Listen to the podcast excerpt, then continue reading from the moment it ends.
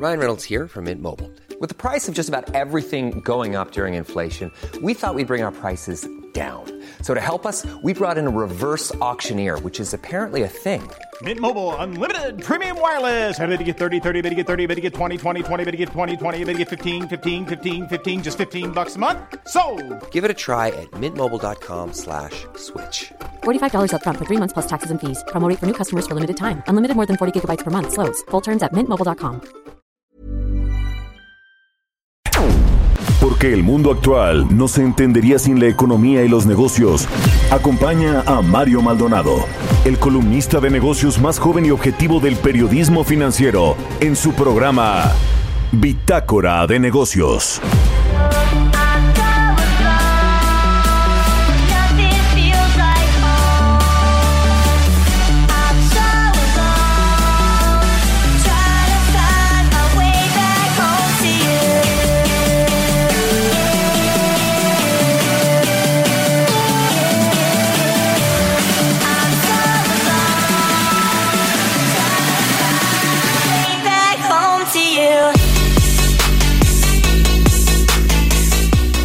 ¿Qué tal? ¿Cómo están? Muy buenos días. Bienvenidos a Bitácora de Negocios. Hoy es lunes, lunes 2 de diciembre del 2019. Iniciamos el día con esta canción. Ahora vamos a estar escuchando artistas los más escuchados durante este 2019. Esta canción se llama Alone, es de DJ Marshmello. Así que le doy mucho eh, los saludos y bienvenida a quienes nos escuchan aquí en la Ciudad de México por la 98.5 de FM. También en Guadalajara por la 100.3, en Tampico por la 92.5, en Villahermosa a través de la 106.3 también en Acapulco a través de la 92.1 y en San Luis Potosí por la 93.1. Lo mismo a quienes nos siguen vía streaming por la página heraldodemexico.com.mx. Les platico que vamos a tener en el programa. Vamos a hablar, por supuesto, con Roberto Aguilar, nuestro analista de mercados, también con nuestra colaboradora de los lunes, Angie Chavarría, columnista de aquí de El Heraldo de México, y con eh, dos especialistas en el sector financiero y económico, con Alejandro Saldaña, economista en jefe del grupo financiero B por Más, y con Macario Esquetino, economista y analista político, pues sobre el mensaje del presidente Andrés Manuel López Obrador de este domingo con respecto a el primer año de su gobierno de esta denominada cuarta transformación eh, que bueno pues hay muchos claroscuros yo diría que más oscuros ahorita se los voy a contar en el editorial que eh, claros en este primer año. En materia económica sobre todo, hay muchos pendientes en seguridad, pero en materia económica es donde vamos a elaborar este día. Así que quedes aquí con nosotros en Bitácora de Negocios. Se va a poner bueno, se lo aseguro. Mientras tanto, vámonos ya con un resumen de las noticias más importantes que usted tiene que saber este lunes 2 de diciembre.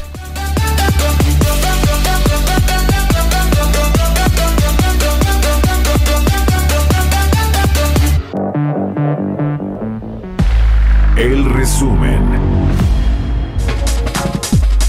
En su discurso en el Zócalo Capitalino a un año del inicio de su gobierno, el presidente Andrés Manuel López Obrador afirmó que se logró contener la inflación, se aumentó el salario mínimo y se mantiene el pago de la deuda externa. El salario mínimo aumentó en 16%, como no había ocurrido en 36 años de neoliberalismo. Tenemos finanzas públicas sanas. De enero a octubre, la recaudación de impuestos aumentó en 139.699 millones en comparación con el año pasado, es decir, 1.6% en términos reales. En octubre, la inflación anual fue de 3%, la más baja desde septiembre del 2016. Durante el tiempo que llevamos en el gobierno, el peso, nuestra moneda, el peso se ha fortalecido 4% con relación al dólar y la bolsa de valores se ha apreciado en 2%. Todavía no ha habido crecimiento económico como deseamos, pero existe una mejor distribución de la riqueza. A un año del gobierno federal, la Coparmex consideró positivo que se haya dado continuidad a los acuerdos de libre comercio con otros países, así como el incremento al salario mínimo. Respaldó la presentación del acuerdo de infraestructura con la iniciativa privada, que considera una inversión de 859 mil millones de pesos. Sin embargo, calificó como negativo que la economía tenga un crecimiento nulo debido sobre todo a factores internos. La Secretaría de Hacienda informó que las finanzas públicas arrojan resultados positivos al cierre del décimo mes del 2019, a pesar del entorno económico adverso. Señaló que el balance público presentó un déficit de 159.1 mil millones de pesos de enero a octubre, lo que es favorable con el déficit previsto en el programa de 334.2 mil millones de pesos y el déficit de 275.2 mil millones de pesos registrado en el mismo periodo del 2018. El Centro de Estudios Económicos del Sector Privado explicó que después de la firma del Acuerdo Nacional de Inversión en Infraestructura, el gobierno deberá cumplir con sus compromisos y generar un ambiente propicio para la inversión mediante reglas claras y transparentes, esto a través de un claro Estado de Derecho, sin barreras que impidan la participación privada en todos los sectores, incluyendo energía.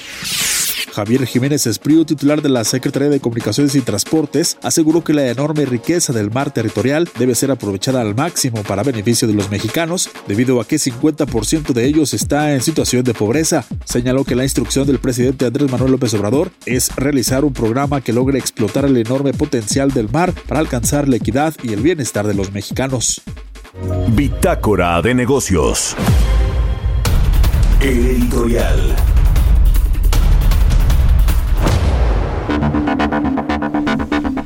Bueno, pues ¿qué le pareció el mensaje del presidente Andrés Manuel López Obrador este domingo con respecto a su primer año de gestión como titular del Ejecutivo, como presidente de México? Pues mire, yo le voy a decir, en lo personal, a mí me parece que le faltó autocrítica a su gobierno porque hay cosas que, eh, si bien en el primer año de gobierno se enfrenta un eh, cambio completamente, hay un ritmo de gasto público mucho menor, los nuevos integrantes del gabinete comienzan pues a conocer más a profundidad todas las funciones que tendrán al frente de las diferentes secretarías de Estado y, demás actividades que tiene que hacer un gabinete eh, legal y ampliado de un presidente.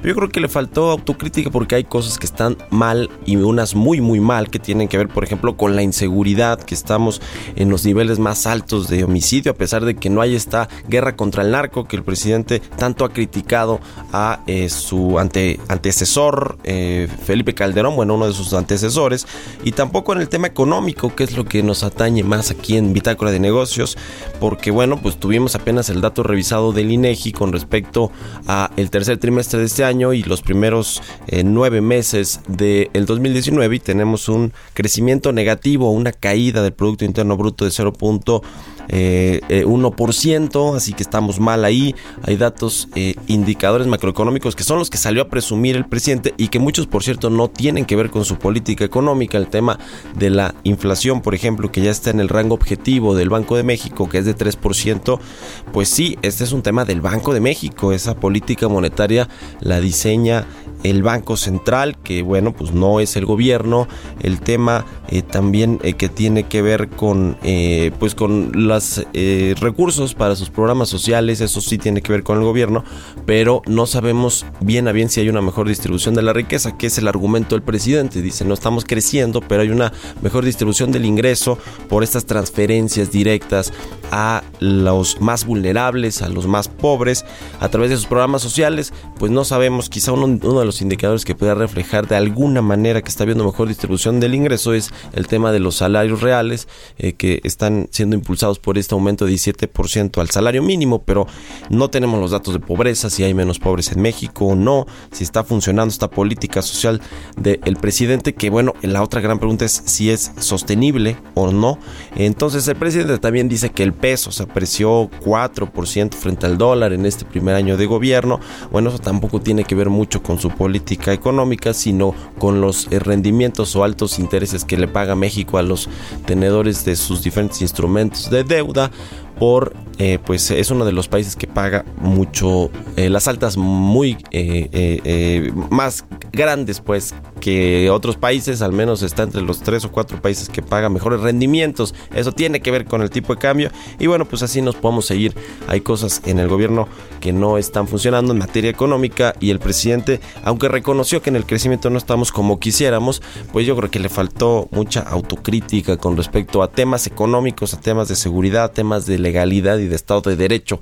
Yo creo que ahí hay mucho, mucho por avanzar y el presidente pues no lo reconoció ayer en este mensaje que yo digo que estuvo más bien lleno de autoelogios de eh, las cosas buenas que el presidente ha hecho en este 2019, que yo creo que sí hay algunas, sí, tampoco hay que menospreciar eso, pero pues bueno, si no hay autocrítica difícilmente se va a poder recomponer el camino, que creo que eso es lo más, más relevante. Pero bueno, ¿usted qué opina? Tiene usted, como siempre, la mejor opinión y aquí la esperamos en nuestras redes sociales, en la mía personal de Twitter, arroba Mario Mal, o en la de arroba el Heraldo MX. Son las 6 con 11 de la mañana. Mercados bursátiles.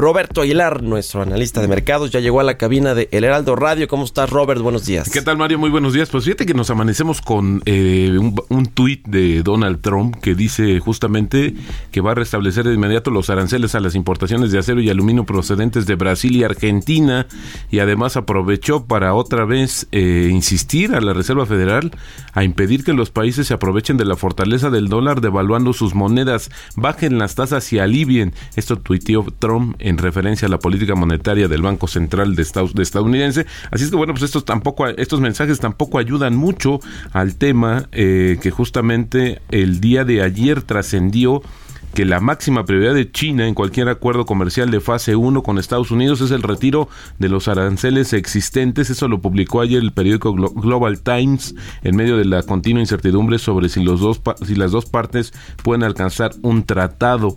Fuentes con conocimiento directo de las conversaciones comerciales le dijeron al Global, al Global Times el sábado que Estados Unidos debe retirar los aranceles actuales, no los planeados como parte del acuerdo. Y bueno, pues lo que pasa es que también esa nota dice que los funcionarios estadounidenses han resistido a tal demanda porque los aranceles son su única arma en la guerra comercial y ceder a eso sería rendirse literalmente. Y bueno, pero fíjate, mientras eso sucedía, en contraste te dieron a conocer datos económicos de China que ayudaron mucho a mejorar el ambiente ya que el índice de gerentes de compra para el sector manufacturero subió a 51.8 en noviembre de los 51.7 del mes anterior, su expansión más rápida desde diciembre de 2016. Esos son los claroscuros también de los datos económicos, que bueno, pues no todos están en el mismo, no todos son del mismo tiempo, no todos explican alguna realidad económica, así es que creo que la conjunción de todos pues nos va dando ahí la tendencia de cómo se mueve la economía, ahora comentando sobre todo el tema de lo que sucede en México.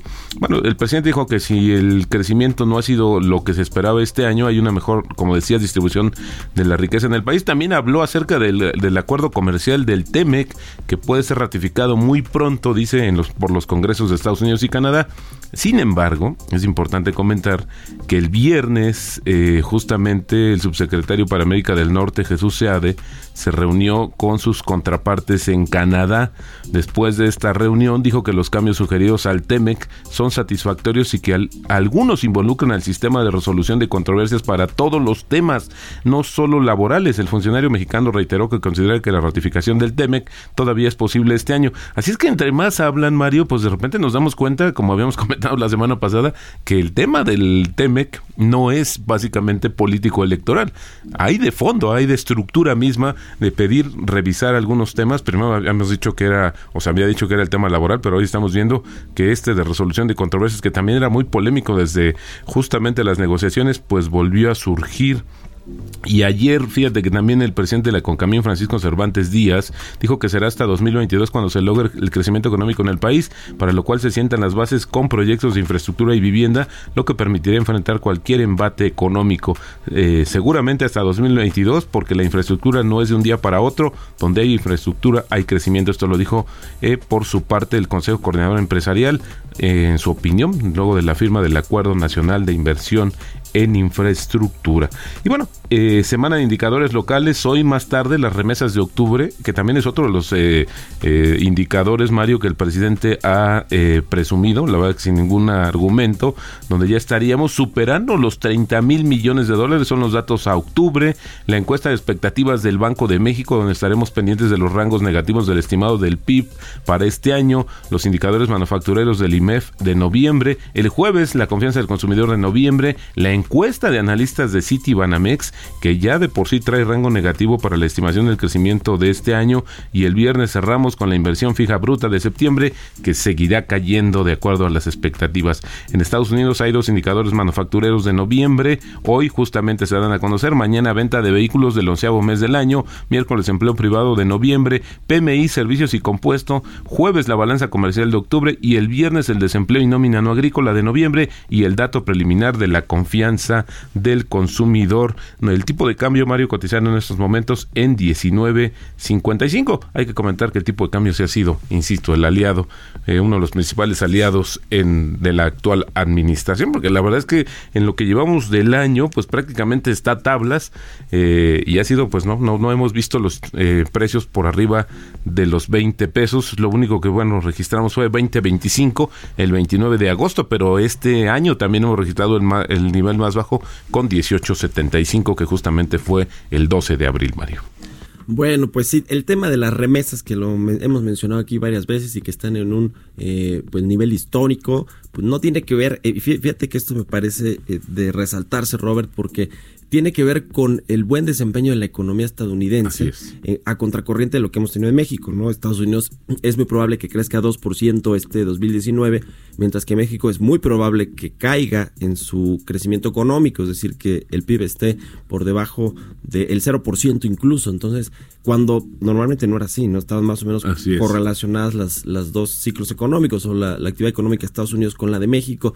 Y las remesas pues, tienen que ver con eso. Los paisanos tienen más dinero, más recursos y por lo tanto envían más eh, eh, remesas o eh, dinero a los paisanos y por eso crece, pero no tiene que ver con, con el gobierno del presidente López Obrador ni no, con no, la no. economía mexicana. No, por supuesto, ayudan a la economía Sí, mexicana revés, porque exacto. justamente es, ahora se ha convertido en la principal fuente de ingresos en dólares de para la economía mexicana y bueno, pues esto es una de las situaciones que la mayoría se dedica al consumo y esto alienta al mercado interno. Pero sí es importante comentarlo, Mario, más de 30 mil millones de dólares ya estaría acumulado en este año y bueno, también tiene que ver con la dinámica este, de los empleos. Hay más empleos, pero también los mexicanos que viven en Estados Unidos han mejorado, están ya más enfocados al tema de servicios, no a, a los, no a las actividades primarias y justamente pues eso también se refleja en un mayor ingreso y esto pues en una mayor transferencia de recursos a sus familias en México. Bueno, y sobre el asunto del nuevo modelo económico, el post-neoliberal, pues tampoco el presidente ha elaborado mucho ¿no? al respecto de qué tipo, de cuáles son las bases en, los, en las que se fundamenta este nuevo modelo económico. Bueno, yo, yo no lo sé y no queda claro tampoco en el libro que presentó recientemente el presidente hacia una economía moral. No sé si una la economía moral, que es un concepto, pues yo diría que bastante intangible, es a lo que se refiere el presidente con un post-neoliberalismo. Bueno, no, no lo sé, digo, tal vez tú, Robert. No, no, que- no, fíjate que es, es una cuestión muy complicada porque de repente pues no, no se- nos encasillamos a ciertos, ciertas características de modelos económicos, pero hoy justamente quizás eh, Macario Esquetino, que es un especialista en este tema, te podrá dar un punto de vista muy interesante sobre la lectura en ese sentido. Ya platicaremos con él, con Macario Esquetino. Muchas gracias, Robert. Al contrario, muy buenos días. Buenos días. Mario Maldonado en Bitácora de Negocios. Bueno, y precisamente sobre este asunto de las remesas, que son un ingreso muy importante ya para el país en materia de divisas, para todas las familias que la reciben, vamos a platicar con Angie Chavarría, nuestra colaboradora de los lunes, columnista de El Heraldo de México. ¿Cómo estás, Angie? Muy buenos días.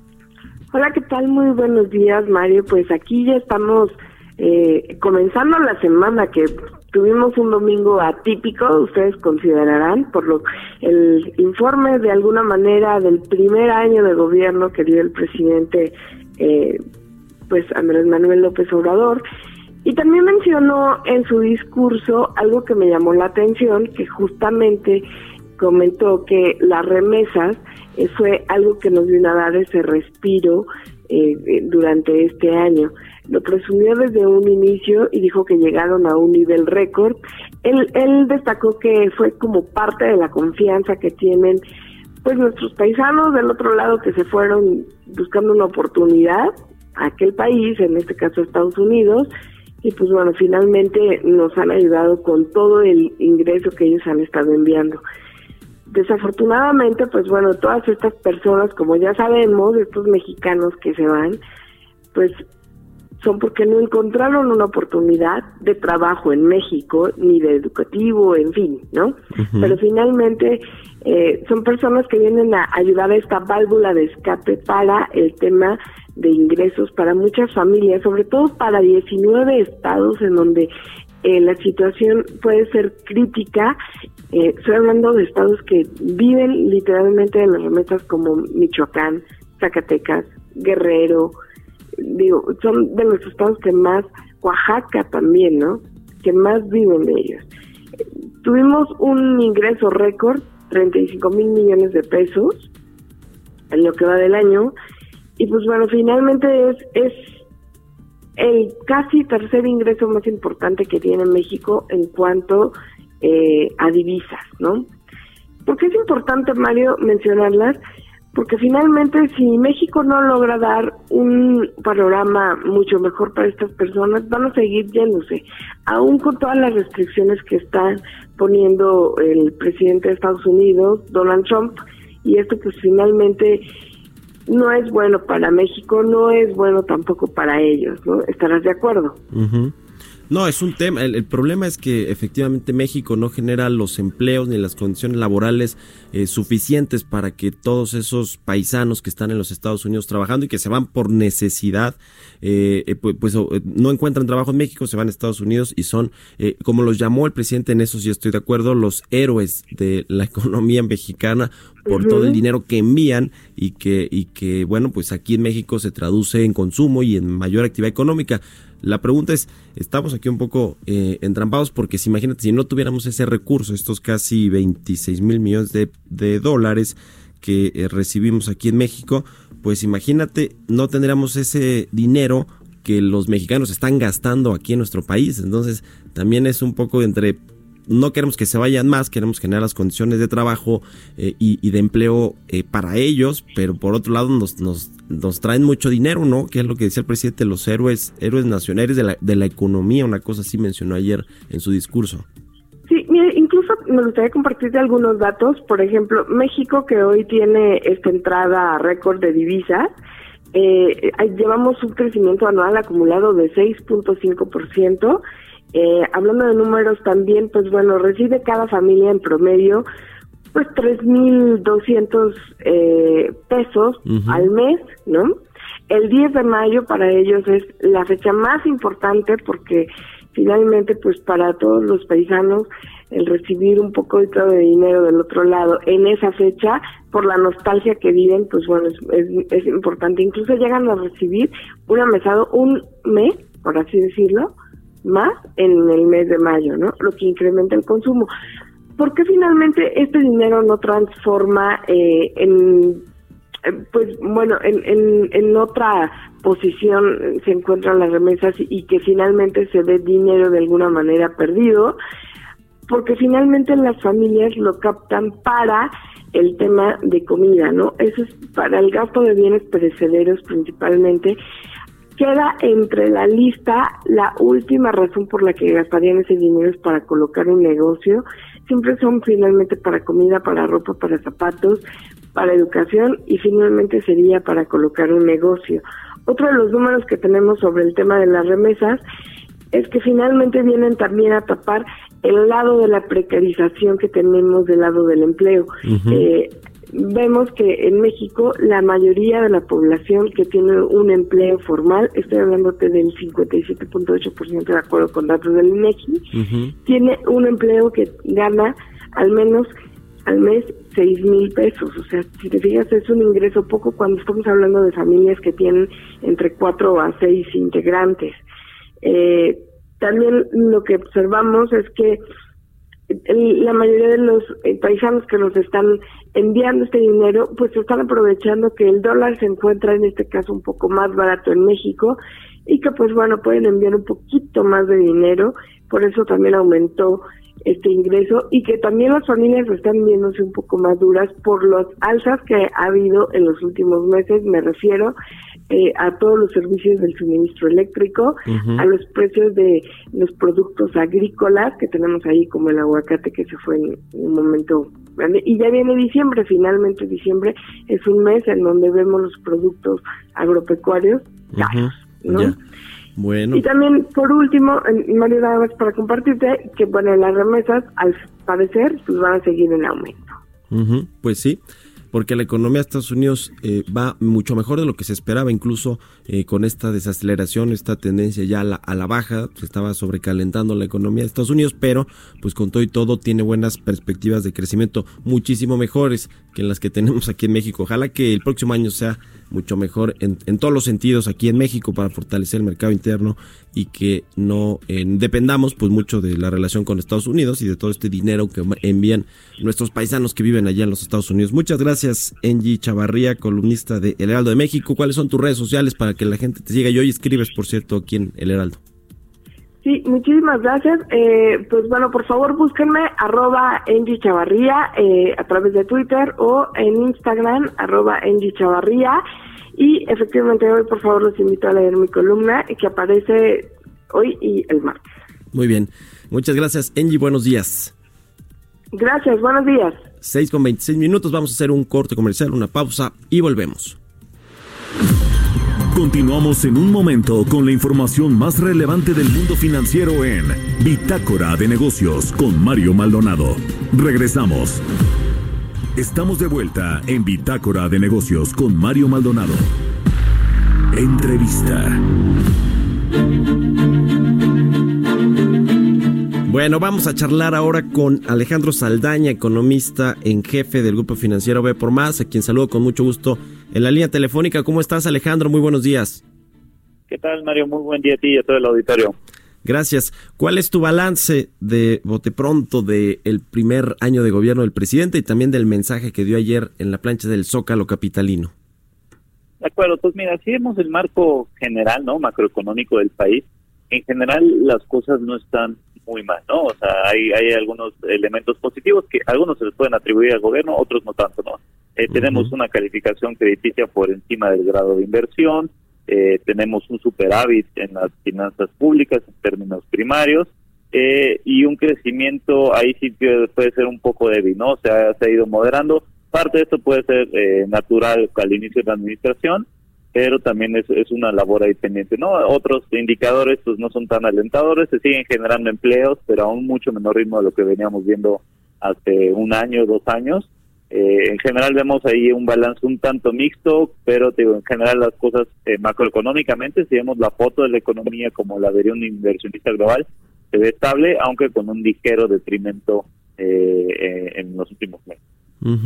Este marco macroeconómico, estos indicadores fundamentales de la economía mexicana que están sólidos, ¿no? Los eh, eh, datos ahí de inflación, por ejemplo, eh, el tema también México sigue siendo una economía abierta, un país eh, que apuesta también por la globalización, ahora está tratándose de ratificar el TEMEC antes de que termine el 2019, pero esto, Alejandro, ¿tú crees que digamos, eh, es parte de la herencia que dejó el neoliberalismo que tanto critica el presidente, pero que digamos ya son eh, temas que estaban ya bien resueltos, ¿no? O sea, se puede descomponer obviamente el marco macroeconómico, pero de alguna manera es inercial eh, los, los presupuestos que se han presentado, los paquetes económicos, es decir, tampoco es como que en, un año se pueda descomponer todo eso y creo que un algo que hay que reconocerle a la Secretaría de Hacienda, a Arturo Herrera, que eh, pues ha sido buena parte de este primer año secretario de Hacienda y subsecretario antes cuando estaba Carlos Ursúa al frente de, esta cartera,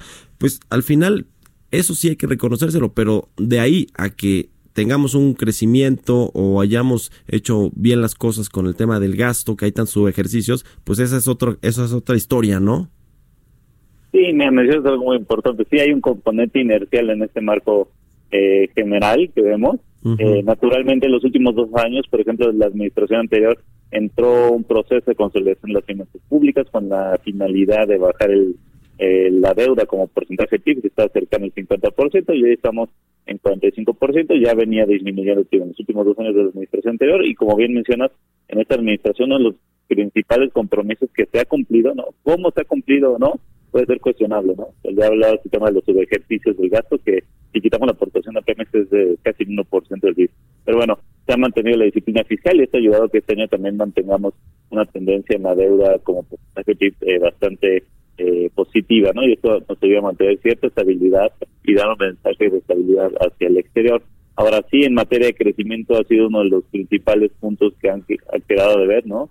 Eh, se desaceleró de forma importante a inicios del año, posteriormente pues ya vimos eh, con las cifras eh, revisadas del PIB al tercer trimestre pues, un estancamiento. Entonces, esto en cierta medida sí se refleja porque eh, naturalmente cuando hay una nueva administración se- hay una dificultad para aplicar el gasto, en este caso se acentuó un poco más que en otros inicios, hubo una pérdida de capital en la, en la administración pública muy importante y también vimos que eh, grandes motores de la actividad económica como el consumo y la inversión pues presentaron una tendencia eh, el primero de, eh, de- de- de desaceleración y el segundo de caídas importantes ¿no? entonces este sí ha quedado de ver el tema de, de crecimiento y en la medida en la que no crezcamos o, o no o no o no se reactive la economía eh, de forma rápida al menos en 2020 pues ya podría esto contaminar otros indicadores, ¿no? El tema de las finanzas públicas, pues bueno, si creces menos, recaudas menos, y esto podría también generar cierta fragilidad o más recortes al gasto, ¿no? Y esto pues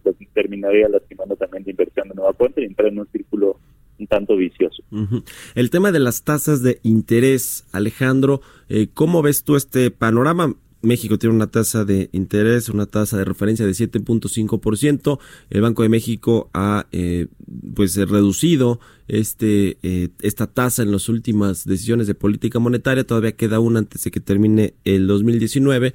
Pero bueno, el hecho de que haya altas tasas de interés, eso eh, tiene que ver también con la inversión financiera que hay en nuestro país, ¿no? Es decir, los eh, inversionistas extranjeros sobre todo ven buenos rendimientos y deciden eh, venir a México a invertir. Por el otro lado, el presidente y dos de los integrantes de la Junta de Gobierno que ya fueron nombrados por el presidente, Jonathan Heath y Gerardo Esquivel, han pugnado porque se reduzca más aceleradamente la tasa de interés. De alguna manera esto le daría un empujoncito a la economía pero por el otro lado te podría eh, mover el tema de la eh, del atractivo de México con respecto a la inversión de los de los inversionistas globales y eso a lo mejor le pegaría al tipo de cambio. ¿Tú cómo ves, digamos, este asunto de la política monetaria que ha seguido el Banco de México y qué esperar para el próximo año?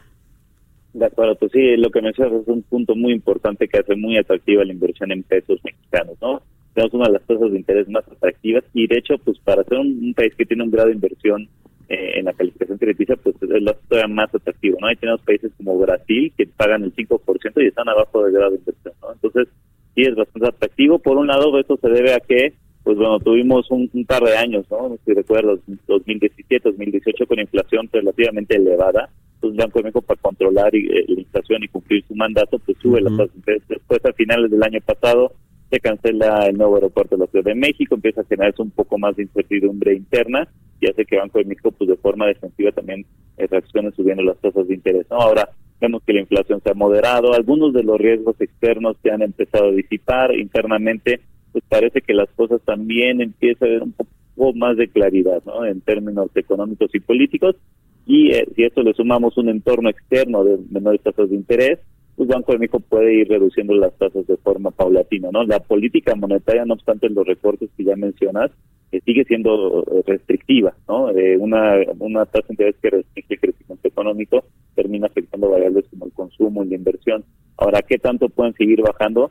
Pues sí, hay cierto espacio, ¿no? Para que bajen las tasas de interés eh, en la medida en la que la inflación se mantenga eh, cercana al 3%, en la medida también en la que pues las tasas de interés en, externas son relativamente eh, bajas, pues Banco de puede ir reduciendo su, su, su tasa objetivo. Nosotros creemos que para diciembre puede haber otro recorte de 25 puntos base y en 2020 podrían haber entre dos y tres recortes, ¿no? Hay que tomar en cuenta que eh, la velocidad en la que bajen las tasas de interés, eh, además de los elementos que, que platicamos, también pues, pueden considerar algunos riesgos, ¿no? Que estamos viendo, como puede ser la reducción de, de nueva cuenta de la calificación del soberano de Pemex, y esto podría dificultar un poco este panorama, pero al final de cuentas nosotros vemos que las tasas de interés, eh, con cierta prudencia y cierta cautela, van a tender a un nivel eh, menos restrictivo y acercarse más a un nivel neutral, ¿no? Un nivel que no restrinja, pero tampoco eh, sobreestimule el crecimiento económico.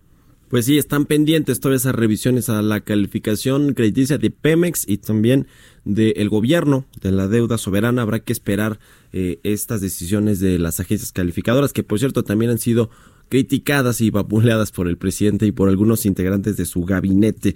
Te agradezco mucho, Alejandro Saldaña, economista en jefe del banco o del grupo financiero B por más por habernos tomado la llamada y muy buenos días.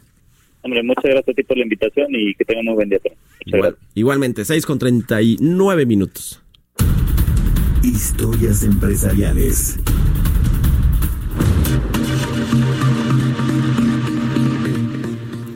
Cinépolis, ubica usted a esta empresa mexicana de exhibición cinematográfica, Alejandro Ramírez, uno de los eh, principales empresarios del país, es el eh, dueño, el accionista principal de Cinépolis, es la cadena de cines más grande de Latinoamérica, la tercera a nivel mundial, es la historia de eh, pues una empresa, le decía, fundada por la familia Ramírez de Michoacán hace eh, 25 años que Alejandro Ramírez está pues al frente de la dirección general de esta compañía y con este pues también hay que hacer mucha innovación para ser competitivos, para poder competir no solo en México, le decía Cinépolis está en, en muchos otros lados del mundo y pues tiene que ser bastante competitivo. Al respecto de todo lo que está haciendo Cinépolis en este sentido, Giovanna Torres nos preparó el siguiente material. Los antecedentes de Cinépolis los construyó Enrique Ramírez Miguel, considerado pionero en la industria cinematográfica. En 1947 estrena el Cine Morelos, situado en Morelia, Michoacán. En 1971, Enrique Ramírez funda la organización Ramírez Cinemas con la inauguración del Cine La Raza en la Ciudad de México. Un año después, se llamó Cines Gemelos y para 1973 la empresa mexicana cambia su concepto habitual de grandes salas por multicinemas. La marca Cinépolis surge oficialmente en 1994, año en que se firmó el Tratado de Libre Comercio de América del Norte. La llegada de nuevos competidores supondría el fin de la cadena de cines familiar, por lo que era necesario un cambio generacional. Alejandro Ramírez Magaña pertenece a la tercera generación de la dinastía y es quien tiene el cargo principal de la empresa como director general de Cinépolis. Además, es expresidente del Consejo Mexicano de Negocios. La palabra innovación es la clave en el ascenso de esta empresa. Recientemente inauguró su sala número 6000 y anunció su cambio de imagen. La apertura de la sala ubicada al sur de la Ciudad de México apuesta por la automatización total, diciéndole adiós a los pósters, compra de boletos en kioscos, menos filas en dulcería y salas mixtas. Tiene presencia en 17 países y sumarán dos más con su llegada al Medio Oriente. Para Bitácora de Negocios, Giovanna Torres. Portales Internacionales.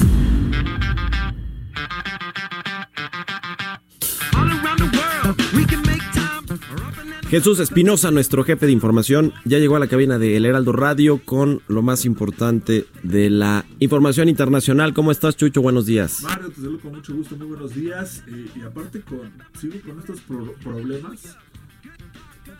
Ah, estamos teniendo problemas ahí con el micrófono de Jesús Espinosa. Pero bueno, a ver, ahí está, Chucho, venga. Si no, me cambia el otro micrófono. Ahí estamos ya, Kike. Eso, muchas gracias. Aparte de que andamos todos mormados, pues no, estamos, estamos mucho, mucho peor. Pero bueno, creo que no, me voy a cambiar de micrófono, porque no se escucha bien aquí. Bueno, ok, ok.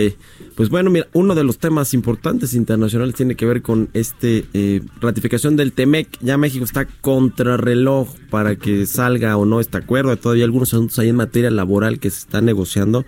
Eh, in- incluso eh, temas de los fondos laborales que tiene México y que podría estar negociando. Fíjese, es tan importante, a ver si la menciona Chucho, se la gané, porque Ah, es de ¿sí? The Globe and Mail relevó- eh, re- reveló este diario canadiense que México negocia la posibilidad de obtener fondos de sus dos países socios de América del Norte, es decir, de Canadá y de los Estados Unidos, para implementar los compromisos en materia laboral que están incluidos en este TEMEC. Así que interesante porque ya México puso sobre la mesa bastantes recursos. El presidente se pro- le prometió 900 millones de dólares a Nancy Pelosi, la representante de los demócratas en Estados Unidos. Y bueno, pues ahora resulta que incluso ellos podrían aportar fondos a México para implementar esta reforma. Eh, interesante este, esta nota que se reveló en el diario canadiense de The Globe and Mail. Ahora sí, Chucho. Vámonos, a, a ver si el tercero es el bueno, ¿no? La tercera la vencida. micrófono. Ahí estamos, ¿no? A ver, Se bien. no, no traía esa nota precisamente para que tú la pudieras dar, por no cruzarnos. Pero bueno, vámonos rápido. El Financial Times esta mañana, eh, en Beijing toma represalias contra la firma de Trump de la ley de Hong Kong y China pues suspende visitas de militares de los Estados Unidos e impone también sanciones a organizaciones benéficas de los derechos humanos. En Bloomberg.com esta mañana, Trump revive los aranceles de acero de Brasil y Argentina en golpe a la Fed. Los futuros de las acciones de los Estados Unidos pues recortan ganancias en el movimiento arancelario de Trump y China, bueno, va a sancionar a las organizaciones sin fines de lucro de los Estados Unidos y tendrá las visitas de la Marina por el apoyo a los manifestantes de Hong Kong y China evita el comercio en su primera represalia a la ley estadounidense de Hong Kong. Vámonos con el economista.es también que toca to- este tema, están prácticamente en todos los portales internacionales. El presidente de los Estados Unidos, Donald Trump, pues ha anunciado que está eh, restableciendo los aranceles sobre el acero y también el aluminio de Argentina y de Brasil. Lo ha hecho con su red favorita a través de Twitter. Para el mandatario, ambos países están eh, devaluando sus monedas para perjudicar a los agricultores estadounidenses. Además, ha aprovechado para criticar de nuevo a la Fed por no bajar tipos de interés y el presidente Trump pues ha vuelto a atacar a sus socios comerciales y de paso también al mercado. Las bolsas europeas se han dado la vuelta tras los tweets de Trump de restablecer los aranceles sobre el acero y también aluminio procediente de Alemania, perdón, de Brasil y de Argentina. Ya para acabar, en expansión, China anunció este lunes que ha prohibido a los buques y aeronaves militares de Estados Unidos hacer escala en Hong Kong en respuesta a las leyes aprobadas la semana pasada por Washington sobre la excolonia británica y también añadió que aumentará las sanciones contra ONG estadounidenses como Human Rights Watch. Así, así los portales internacionales está el tema de Trump, Brasil y Argentina. Gracias Jesús, buenos días. Buenos días. Entrevista. Bien, vamos a platicar ahora con Macario Esquetino, economista, analista político, escribe en El Financiero su columna Fuera de la Caja. ¿Cómo estás, mi querido Macario? Buenos días. Mario, muy buenos días. Gracias por tomarnos la llamada. Bueno, pues qué decir eh, del mensaje que dio ayer el presidente López Obrador con respecto a su primer año de gobierno. Ya vi en tu columna que mencionas los dos eventos, tanto el discurso del presidente por este primer año y la marcha o la manifestación que salió del Ángel de la Independencia. Y bueno, tú estuviste ahí además, según lo que nos narras en tu columna. Cuéntanos cómo viste pues, lo- las dos cosas, estos dos eventos que mencionas. Eh, bueno, la eh, manifestación en contra creo que fue la más grande que ha ocurrido en el transcurso de este gobierno. Eh, sin embargo, tiene el defecto de no tener una idea concreta, sino es más una muestra de eh, enojo general, digamos, por diversas razones. Eh, quienes tienen más razón de estar ahí, sin duda, la familia Levarón y el apoyo que recibió de, de quienes estaban en esta marcha y otras eh, distintas personas con objetivos totalmente diferentes. Lo único que los une es el reclamo a, a López Obrador por la razón que haya sido. Eh, del otro lado, la presentación que hizo López Obrador de su primer año de gobierno, como dice él, eh, me parece que tiene el gravísimo defecto de sus mañaneras. Eh, una falta de apego a la verdad que creo que es algo verdaderamente serio en el caso de un presidente. Eh, no, no encontré yo alguna cifra o algún dato que fuera cierto de todo lo que dijo. Eh, algunos que se pueden parecer a la verdad, pero son medias verdades, y otros son francamente mentiras. Bueno, hay algunos que, por ejemplo, el tema de la inflación, el tema de la producción petrolera, no sé, al- algunas cosas ahí que no mencionó, por ejemplo, el crecimiento e- económico negativo de los primeros nueve meses, ¿no? Te di- dijo, reconoció eso. Ah, Yo creo que le faltó autocrítica, lo comenté al inicio del programa en, mi editorial, pero eh, no lo mencionó. De hecho, ya hasta lo sacó de su libro, incluso el de Hacia una economía moral, ya no hay una proyección de crecimiento de tan ambiciosa, ¿te acuerdas? Del 4 o 5%. Bueno, ahora estamos este casi casi eh, rezando para que crezcamos eh, promedio 2% el próximo año, 1.5%, pero no hay como autocrítica en ese asunto de, de la falta de, de crecimiento, ¿no? Bueno, en general un presidente, un político no tiene autocrítica y hace bien. Para criticarlo están los demás. Eh, pero creo que no puede uno eh, mentir. Por ejemplo, habla de que se recibieron 26 mil millones de dólares en México en estos tres eh, eh, trimestres iniciales del año y es la cifra más grande de la historia. Eso no es cierto. Eh, o, por ejemplo, eh, se refiere a que eh, durante su gobierno el, el peso ha mejorado en, relación con el dólar, pero se le olvida que quien lo puso en una situación grave fue él mismo cancelando el aeropuerto eh, 30 días antes de tomar formalmente posesión. Entonces, eh, son interpretaciones eh, inadecuadas que a mí me parece eh, en algunos casos son francamente mentiras. Ujú. La relación con los empresarios, Macario, ¿cómo ves esta eh, eh, pues eh, nueva era en la que se está viviendo de eh, pues los empresarios y el gobierno que han tenido varios varios escaramuzas, varios enfrentamientos, después parece que las cosas mejoran ahora con este acuerdo nacional de infraestructura que se anunció a- hace poco, hace unos días y que bueno, pues parece que está entrando a una nueva relación la iniciativa privada con el gobierno. ¿Tú crees que eso alcanza, que es suficiente, que el presidente ahora sí va a respetar los acuerdos o las promesas que él les, dio a los empresarios? ¿Cómo ves tú esta relación IP-gobierno que finalmente tiene que ver con lo que dice el presidente del poder político y el poder económico? Bueno, yo creo que no, yo creo que la relación no es buena y esto lo muestra el mismo evento en donde se presentó este acuerdo, eh, si- si recuerdas presentaron una tablita en donde se ponía el número de proyectos y la suma del total y los datos no coincidían. Sí, sí, sí. Y, y la razón es que en la junta previa a la presentación en la mañanera eh, le quitaron todos los proyectos de energía, eh, que eran proyectos que ya estaban incorporados en lo que se iba a hacer y el presidente dijo que no, que energía nada más el gobierno invierte. Entonces, eh, no creo que hayan salido muy contentos de esta presentación eh, y creo que no hay ninguna relación más cercana o mejor entre los empresarios y el gobierno que la que había anteriormente. Es mi interpretación de lo que yo veo. Ujú. La relación con los medios de comunicación, Macario, ¿cómo la viste? Digo, tú ayer estuviste en la marcha, esta o manifestación que salió del Ángel de la Independencia, pero en el- la plancha del Zócalo, donde fue el discurso y estuvo ahí pues muy lleno, algunos decían que sí, gente eh, originalmente que quería ir o genuinamente, pero algunos acarreados también más al, al puro estilo del PRI. Incluso hubo ahí un, una, increparon a un, a un compañero periodista, a Irving Pineda de, de Azteca Noticias y creo que también a Hernán Gómez, que es eh, eh, eh, colega ahí de El Universal, que escribe su columna. Es decir, ¿esto crees, digamos, que eh, eh, estos ataques a los medios de comunicación están, eh, le, digamos, le echa, gasolina al presidente con su discurso que a mí me pareció también ayer divisionista, ¿no? O sea, un discurso en el que hablaba otra vez de los conservadores, de los corruptos neoliberales, de que el pueblo es el que está con, con, con el presidente, en fin. ¿Tú crees que cómo ves la relación medios de comunicación presidente? Eh, bueno, a mí no me gusta porque los medios ayer se dedicaron a eh, eh, ensalzar el discurso presidencial eh, por todas partes, mientras a las otras manifestaciones que hubo se les hizo muy poco caso. Entiendo que el presidente es más importante que eh, una suma de, de personas, pero no como para lo que vi yo ayer en medios. Se parecía mucho a lo que ocurría en los viejos tiempos del PRI, en donde solo lo que ellos hacían aparecía en televisión.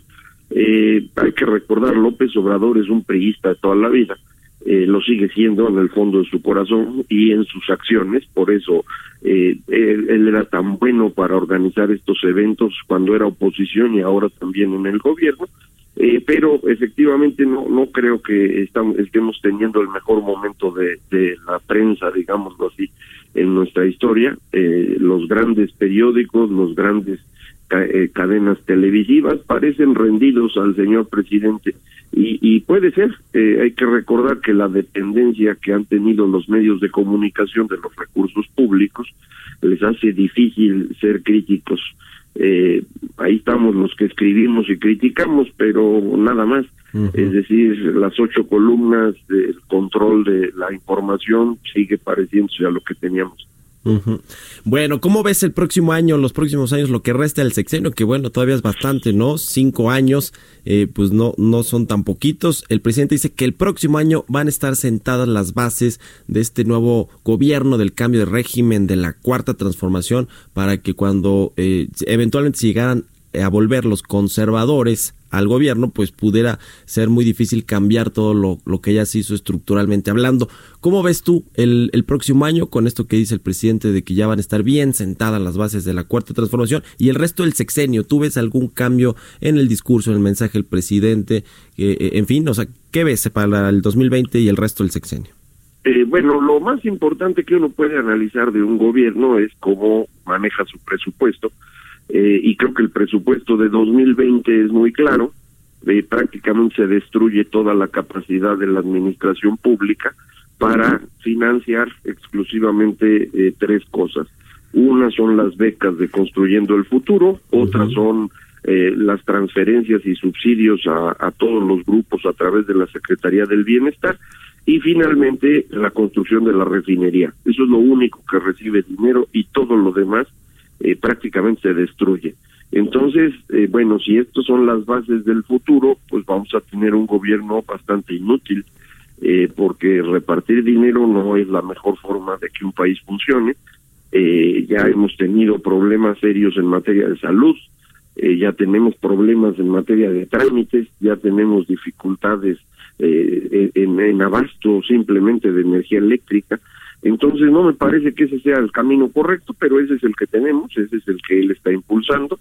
Eh, no creo que él cambie en su manera de ser, esto es poco probable, entonces eh, pues vamos a tener en el futuro lo que tenemos hoy, un gobierno cada vez menos eh, efi- eficiente, un presidente con cada vez más poder, una polarización mayor y yo creo que muy poca confianza y por lo tanto una economía que no crece. Ya, bueno, muy bien. Pues te agradezco mucho, Macario Esquitino, que nos hayas tomado la llamada. Muy buenos días. Un abrazo. Que estés Gracias. muy bien. Sígalo ahí en, su columna de El Financiero y escribe sobre estos dos eventos de ayer. Y también en Twitter, ahí está Macario MX. Con esto ya llegamos al final de Bitácora de Negocios. Échale un ojo también a la portada del Heraldo en su versión impresa y digital, heraldodemexico.com.mx. Trae toda la crónica, todos los detalles de ayer del mensaje del presidente López Obrador y una entrevista interesante también con el titular de la SEDATU, con Román Meyer. Échale un ojo ahí en el impreso y en la página web. Bueno, pues con esto llegamos al final de Bitácora de Negocios. Le agradezco mucho que me haya acompañado en este lunes 2 de diciembre, inicio de semana. Lo dejamos ahora con Sergio Sarmiento y Guadalupe Juárez en los micrófonos de El Heraldo Radio y nosotros nos escuchamos mañana en punto de las 6 de la mañana. Muy buenos días.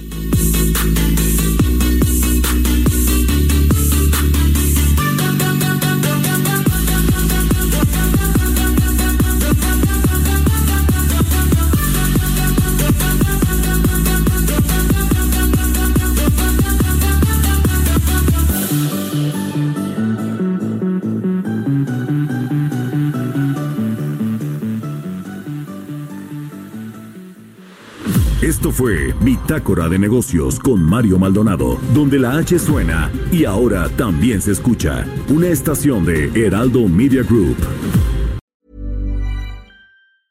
Hey, it's Paige DeSorbo from Giggly Squad. High quality fashion without the price tag. Say hello to Quince. I'm snagging high-end essentials like cozy cashmere sweaters, sleek leather jackets, fine jewelry, and so much more. With Quince being 50 to 80% less than similar brands. And they partner with factories that prioritize safe, ethical, and responsible manufacturing. I love that. Luxury quality within reach. Go to quince.com slash style to get free shipping and 365 day returns on your next order. Quince.com slash style.